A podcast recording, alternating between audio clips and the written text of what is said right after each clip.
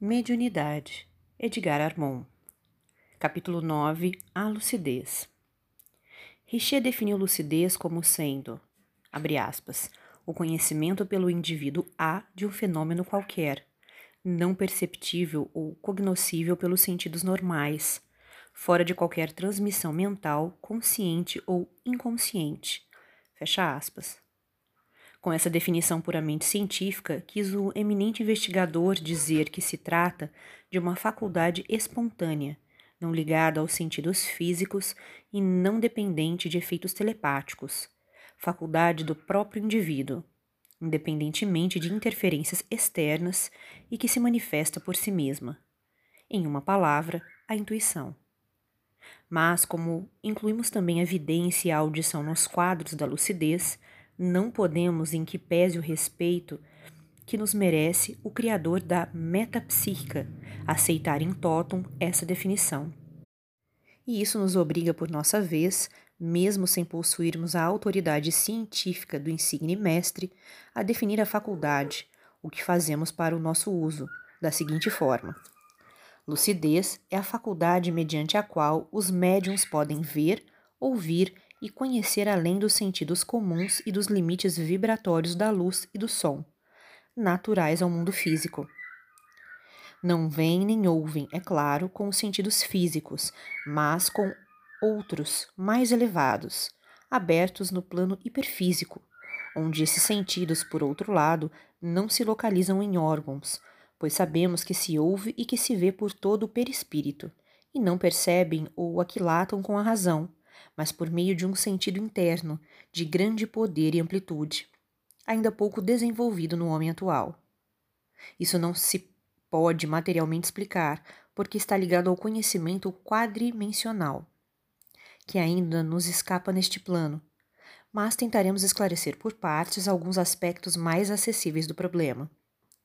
É sabido que o olho físico, como o ouvido físico, somente alcançam determinados limites de luz e de som, e que esses limites não são iguais para todos, isto é, há pessoas que veem e ouvem mais que outras.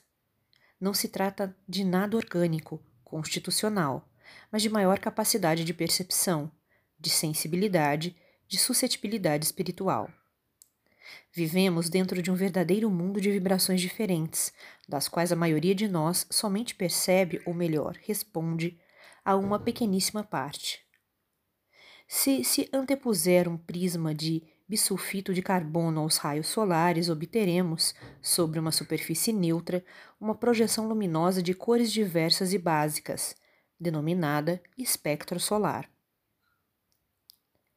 Determinadas pessoas fixarão os limites dessa projeção em dado ponto, e outras os marcarão em pontos mais amplos. Uns verão o violeta atingir pontos mais afastados, outros menos. E igual circunstância ocorrerá com o vermelho. Em suma, todos demonstrarão percepção diferente. Aquele, porém, que determinar limites mais amplos nos dois extremos do campo da projeção, esse terá forçosamente maior poder de visão. Quanto à audição, dá-se o mesmo, produzindo-se um som excessivamente grave ou excessivamente agudo em local onde estejam várias pessoas, Algumas o perceberão, outras não. Aquele que puder ouvir o som plenamente e conseguir identificá-lo na escala, esse terá maior poder auditivo.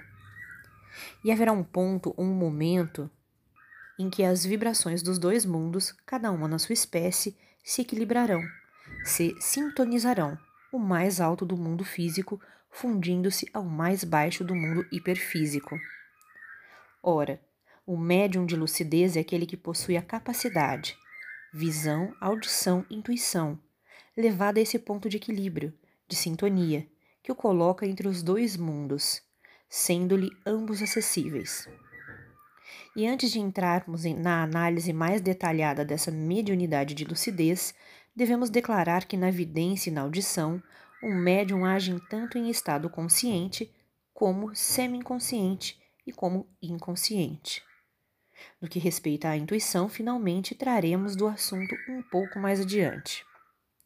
Telepatia faculdade mediante a qual o médium recebe impressões mentais, ideias e pensamentos. provindas de um emissor encarnado ou desencarnado. Estas impressões permanecem no campo da atividade perispiritual, vide incorporação, forma consciente. Vidência, também chamada clarividência, é a visão hiperfísica. Usando do mesmo sistema de simplificação e acompanhando outros autores, dividimos-la em vidência ambiente ou local, vidência no espaço, vidência no tempo. Vidência ambiente ou local é aquela que se opera no ambiente em que se encontra o médium, atingindo fatos que ali mesmo se desenrolam e pode ser considerada como sendo a faculdade em seus primeiros estágios. O médium pode ver espíritos presentes, cores, luzes, formas. Pode ver também sinais, quadros e símbolos projetados mentalmente pelos instrutores invisíveis ou qualquer espírito no seu campo de visão. Nota de rodapé. Quase sempre esses quadros e símbolos são formados com auxílio de fluidos pesados fornecidos pelos médiums e assistentes. Retornando ao texto. Quando o fenômeno ganha com um desenvolvimento maior nitidez, poderá ler palavras ou frases inteiras, também projetadas, no momento, pelos espíritos comunicantes. Nestes casos, nem sempre os símbolos, sinais e letras são claros, apropriados ou significativos sendo mesmo às vezes bem inexpressivos, visto que dependem da capacidade imaginativa, da inteligência ou do poder mental do espírito comunicante. Vidência no espaço é aquela em que o médium vê cenas, quadros, sinais ou símbolos em pontos distantes do local do trabalho. Esta visão é obtida comumente por dois modos. Primeiro, pela formação do tubo astral, que é um processo de polarização de um número de linhas paralelas de átomos astrais, que vão do observador à cena que deve ser vista. Todos os átomos sobre os quais se age ficam, enquanto dura a operação, com seus eixos rigidamente paralelos uns aos outros, de sorte a formar uma espécie de tubo por onde o vidente olha. Esta explicação é de Ledbetter e aceitamo-la na íntegra somente acrescentando que as imagens assim obtidas são de tamanho reduzido, porém perfeitamente nítidas. Esta maneira, porém, não é a única, nem mesmo a mais comum, do ponto de vista espírita, pois sucede que, na maioria das vezes, a ligação entre o local da cena distante e aquele no qual se encontra o médium é feita pelos próprios instrutores invisíveis, que, na matéria astral, estabelecem uma linha de partículas fluídicas, formando um fio transmissor de vibrações de extremo a extremo, por meio do qual a vidência então se exerce. Segundo, pelo desdobramento, mediante o qual o espírito do médium, abandonando momentaneamente seu corpo físico, ou melhor dizendo, exteriorizando-se, é levado ao local da cena a observar. Então, diretamente, sendo que neste caso a visão é muito mais nítida e completa. Quando o médium não tem ainda desenvolvido a capacidade de desdobramento, os próprios instrutores o mergulham em sono sonambúlico e, nesse estado, o transportam aos lugares desejados. Nestes casos, o vidente ou narra a cena vista somente após o regresso e o despertar do corpo físico, ou a vai narrando durante o próprio sono sonambúlico, à medida que observa. Vidência no tempo. É aquela em que o vidente vê cenas representando fatos a ocorrer ou já ocorridos em outros tempos. Opera então em pleno domínio quadrimensional. Ele está no tempo, que é a sucessão interminável dos eventos. Abrem-se aí para ele as regiões pouco determinadas em que existem os registros da eternidade, acássicos, os quais desfilando à sua frente, dar-lhe-ão como em uma fita cinematográfica a visão nítida e sequente de acontecimentos passados e futuros. Nota de rodapé. Os fatos relacionados com a vida dos objetos, indivíduos ou das coletividades gravam-se indelevelmente na luz astral, em registros etéreos, e se arquivam em lugares ou repartições apropriadas do espaço, sob a guarda de entidades responsáveis, e em certos casos podem ser consultados ou revelados a espíritos interessados na rememoração do passado. Retornando ao texto. colocados em um ângulo de tempo, isto é, em um momento, entre dois ciclos de tempo. Seu olhar pode abarcar o que já foi e o que ainda vai ser, visto que, segundo Marim, o futuro não está preparado, mas sim realizado constantemente no tempo. As causas passadas ou presentes projetam no futuro seus efeitos, aos quais permanecem ligadas, de forma que, colocado o vidente fora dessa linha de ligação entre os dois pontos, pode abrangê-los de extremo a extremo. No primeiro caso, como se compreende de coisas do passado, a visão é rememorativa, e no segundo, de coisas do futuro, é profética. Há ainda a observar que, neste caso de visão no tempo, tanto pode um médium ser transportado em desdobramento à região ou ponto onde se encontram os clichês astrais, como podem ser estes projetados pelos espíritos instrutores no ambiente que se encontra o médium. Psicometria. Esta forma especial de evidência se caracteriza pelas circunstâncias de desenvolver-se no campo mediúnico uma série de visões de coisas passadas, desde que seja posto em presença do vidente um objeto qualquer ligado a aquelas cenas. Apresentando-se, por exemplo, ao vidente um pedaço de madeira, poderá ele ver de onde ela proveio, onde foi a madeira cortada, por quem foi trabalhada, de que construção fez parte e tudo mais que com ela se relacione. Vide nota anterior, número 13. Segundo se diz, o célebre romance Últimos Dias de Pompeia, de Lord Bulwer Lytton, foi escrito dessa maneira, visitando o escritor às ruínas daquela extinta cidade. Tomou de um fragmento de tijolo e usando-o como polarizador viu desenrolar-se no seu campo de evidência todos os acontecimentos ligados à destruição da cidade. Uma forma também muito interessante de lucidez é aquela em que o espírito do médium, exteriorizado, abandona sua mente menor, aquela que usa na vida comum, a que trouxe para as provas da presente encarnação, e penetra na mente maior, na mente total, a que se liga a todos os fatos de sua evolução, a que contém todas as reminiscências do seu passado e, integrado momentaneamente nela, revive determinadas cenas e fatos, ali indelevelmente registrados. Isto é o que sucede após cada encarnação, sistematicamente de forma natural, quando o espírito retorna ao espaço.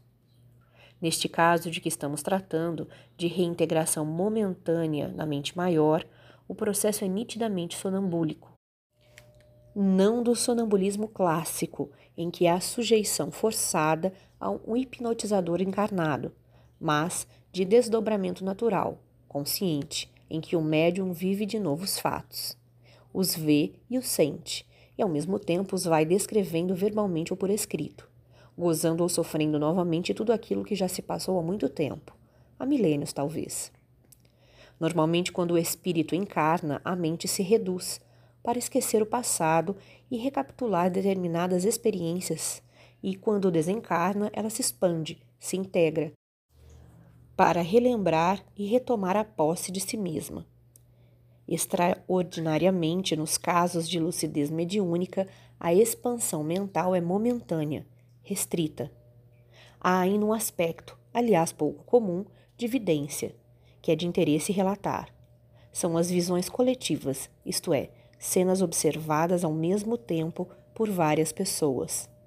Por exemplo, batalhões de soldados que fazem manobras em planícies cheias de habitações, às vezes em pleno dia, à vista de espectadores maravilhados.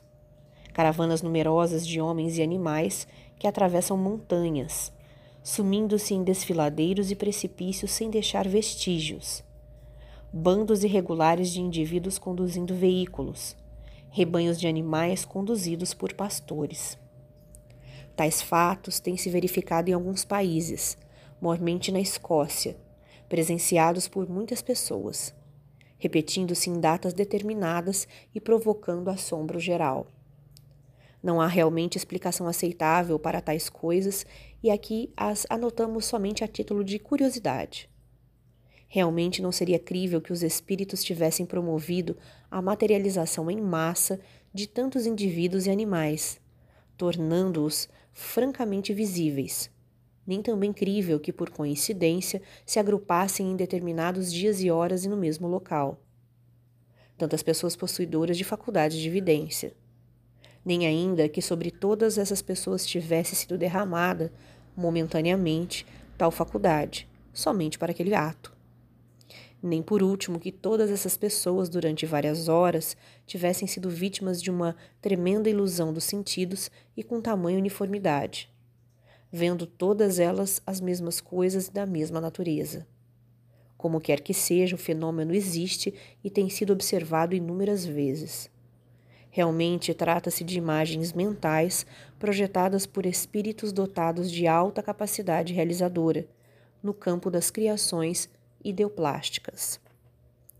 Audição é a faculdade mediante o qual o médium ouve vozes proferidas pelos espíritos e sons produzidos por estes, bem como outros, ligados à própria vida da natureza. Quase sempre a audição desperta no médium que já manifestou vidência, visto serem faculdades que mutuamente se completam. Assim como sucede com as imagens na vidência. As vozes e os sons reboam às vezes dentro do cérebro do médium e outras vezes são ouvidas exteriormente, de mais longe ou de mais perto, segundo a capacidade de audição que o médium manifestar. No primeiro caso, o espírito que fala transmite a palavra ou o som e as ondas sonoras não atravessam a cortina fluídica de proteção que separa o perispírito. Tais impressões não são transmitidas aos órgãos dos sentidos físicos, e por isso é que o médium tem a impressão de que ouve dentro do cérebro. No segundo caso, as impressões sonoras são transmitidas através da cortina fluídica. Atinge os órgãos dos sentidos e caem no campo da consciência física. Afetam os nervos sensoriais da audição, mesmo sem passar pelo tímpano, simplesmente por indução. E ainda pode suceder que o espírito emissor dos sons ou vozes age diretamente sobre a atmosfera ambiente, materializando-os, ou melhor, condensando-os, mais ou menos intensamente a ponto de poder inferir o tímpano do ouvido físico para provocar uma audição direta e comum. O mais comum é o primeiro caso, isto é, a permanência dos sons no campo da atividade perispiritual, sem atravessar a cortina fluídica de separação. O médium auditivo tanto pode captar ondas sonoras provindas de espíritos desencarnados, que deliberadamente as transmitem, como quaisquer rumores, vozes, palavras e até mesmo conversações inteiras, provindas do mundo etéreo, mesmo quando não sejam emitidas deliberadamente para seu conhecimento. Aberto seu campo auditivo para este mundo referido, o médium poderá captar muitas coisas do que nele se passa, de forma mais ou menos perfeita, segundo sua própria capacidade de audição. Nota de rodapé. Vide nota número 44, página 203. Retornando ao texto. A forma mais comum desta faculdade e a mais simples é a telepática. O centro de força coronário, em certos casos, atua sobre a glândula pineal, desenvolvendo vidência e audição mentais. Intuição. O estudo da faculdade de intuição comporta vastas explanações. Porém, devido ao exíguo limite deste trabalho, somos obrigados a nos limitar a uma ligeira síntese. No esforço da evolução, o homem veio do instinto, adquiriu mais tarde a razão e caminha agora para a intuição, que todavia apenas se vislumbra no horizonte. O momento que vivemos em sentido geral é de pleno domínio da razão, em que as forças intelectivas preponderam, porém, alguns homens há, mais evoluídos, que já se governam, mais ou menos conscientemente, pelo uso desta faculdade mais perfeita. No estudo da intuição, não cabe lugar para os termos correntes tão apreciados de consciência, subconsciência e inconsciência, no sentido restritivo que se lhes dá, porque as realizações espirituais verdadeiras não dividem a mente, mas ao contrário a unificam, a dilatam, para integrá-las na mente universal. A intuição é a percepção da verdade universal, total, e qualquer vislumbre que dela se tenha é uma partícula dessa verdade inteiriça, muito embora quando manifestada em relação a um caso particular ou isolado. A verdade total tem poder e autoridade em si mesma, e não comporta restrições de qualquer natureza. E por isso o homem de intuição não discute nem analisa suas manifestações, mas simplesmente obedece. A obediência às manifestações da intuição é uma das condições fundamentais do desenvolvimento e ampliação dessa faculdade no indivíduo. Um conhecimento mental pode ser adquirido pelo estudo, pela aplicação, pelo raciocínio, pela observação, pela experimentação. A intuição, porém, não depende de nada disso. É unicamente um conhecimento infuso, ou melhor, um discernimento espontâneo de uma verdade pacífica e única. As mulheres, em geral, são mais intuitivas que os homens, porque se deixam governar mais pelo sentimento que pela razão. E a intuição não é um produto da razão. É uma percepção que se tem em certos momentos e circunstâncias de determinado assunto ou determinada situação. E quanto mais aflitiva ou imperiosa e urgente for a situação, mais alto e rápido falará a intuição apontando o verdadeiro caminho ou a verdadeira solução. Mas o que é intuição e de onde vem ela? Já o dissemos, é uma voz interior que fala e que deve ser obedecida sem vacilações. É um sentimento íntimo que temos a respeito de certa coisa ou assunto. É a verdade cósmica, divina, existente em nosso eu, em forma potencial, porque Deus é a verdade única e eterna, e Ele está derramado em toda a criação universal, da qual somos uma partícula viva, operante e sensível. A intuição é a nossa ligação direta e original com o Deus potencial, interior, assim como a razão é a nossa ligação com o mundo. O homem é um ser limitado pelos seus corpos orgânicos e fluídicos mas o ponto que não atinge com o braço, atinge-o com a inteligência, e onde a inteligência não alcança, alcança a intuição. Como o espírito, pois, possui ele vastos poderes. O conhecimento vindo pelo intelecto nos faz conhecer o mundo ambiente, ao passo que a intuição nos dá o discernimento das coisas divinas. O primeiro se estriba na razão que mediu, pesou, dividiu, analisou, concluiu. A segunda, porém, se apoia na fé, porque somente crê e confia. Abre aspas. A razão é metódica, mecânica, limitada, mas a intuição é intrínseca, ilimitada, independente, acima de qualquer lei, plenisciente. O campo da razão vai até onde a inteligência alcança, mas o da intuição não tem limites, porque é o campo da consciência universal. Por isso, às vezes, a razão diz sim, quando a intuição diz não. Quando uma fala prudência, a outra ordena confiança. Uma diz raciocina primeiro, mas a outra determina crê e segue. Uma é sombra sempre vacilante, outra é luz sempre clara. Uma duvida e se nega, outra confia e se entrega. Uma se exerce no campo da mente limitada, outra na esfera do espírito livre, que não obedece às convenções, preconceitos ou lei humanas. Porque a razão é a lei, ao passo que a intuição, em certo sentido, é a graça. Fecha aspas. O apóstolo Paulo sempre se referia a homens que vivem debaixo da lei e realizam atos de acordo com a lei, mas apontava sempre como verdadeiro o caminho da graça, mediante o qual se deve ser honesto. Não por haver leis contra a desonestidade.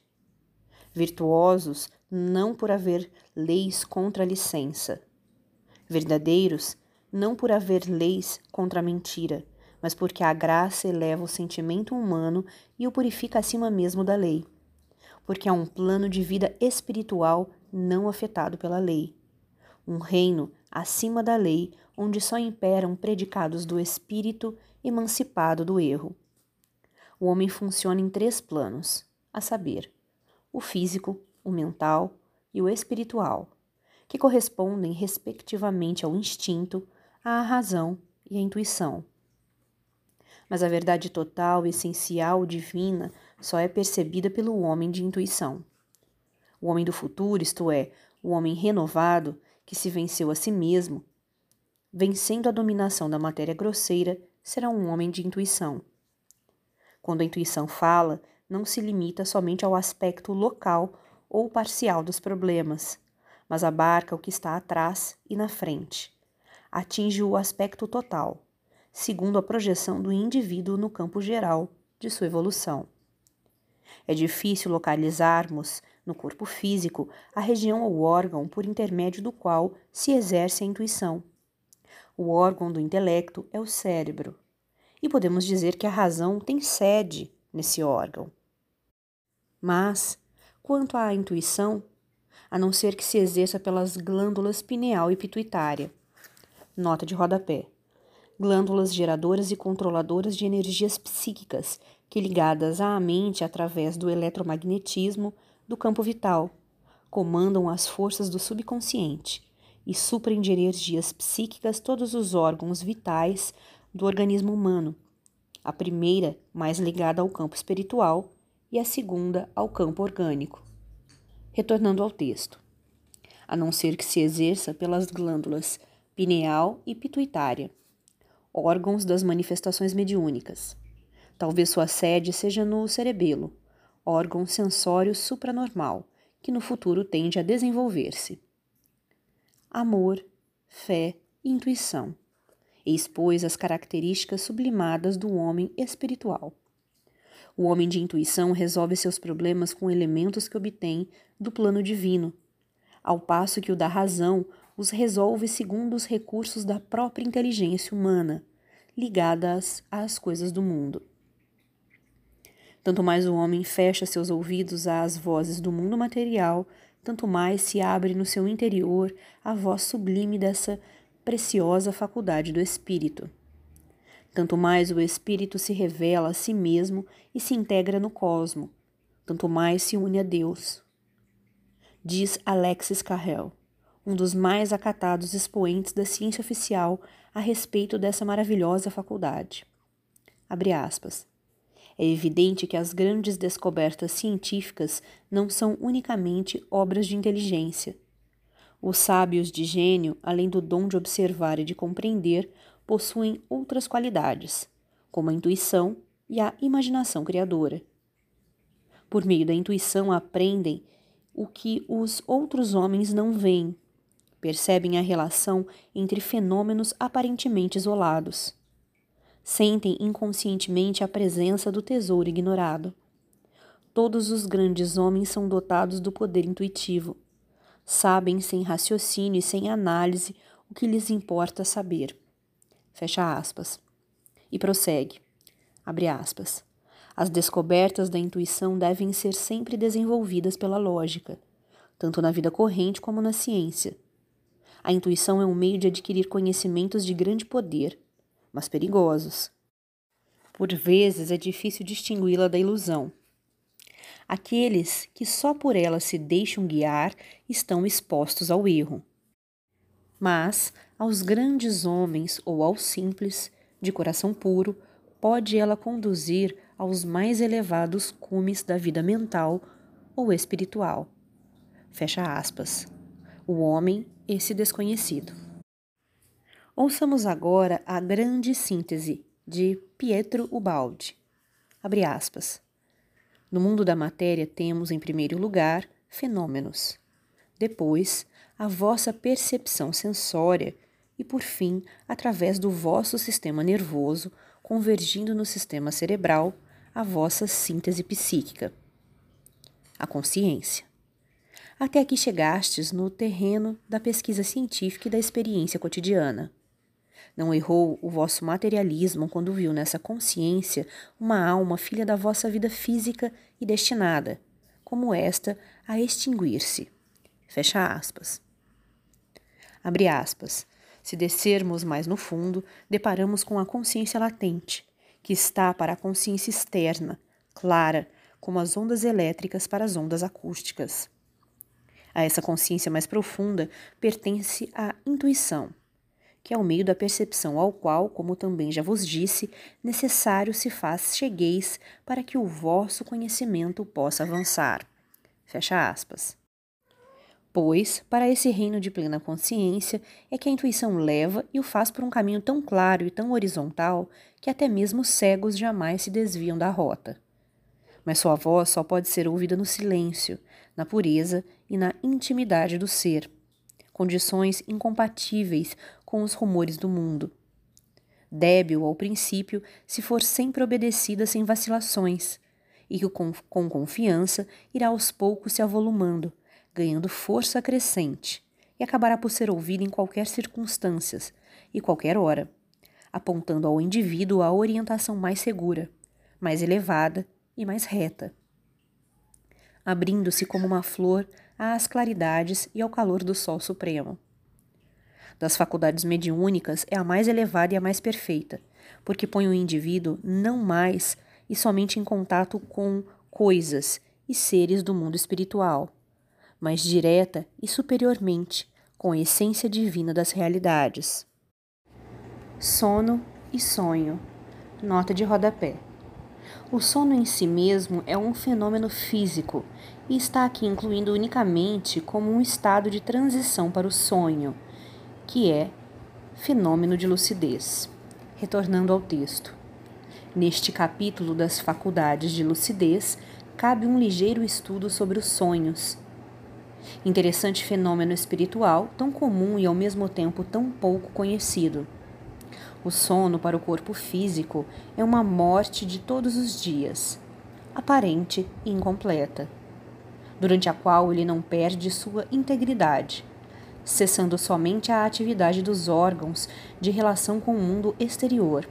Mas, em compensação, para o espírito, o sono abre as portas do sonho, frestas mais ou menos amplas para a visão das estranhas cenas do mundo estranho do além suas paisagens de coloridos bizarros, suas luzes intensas e maravilhosas, seus misteriosos habitantes.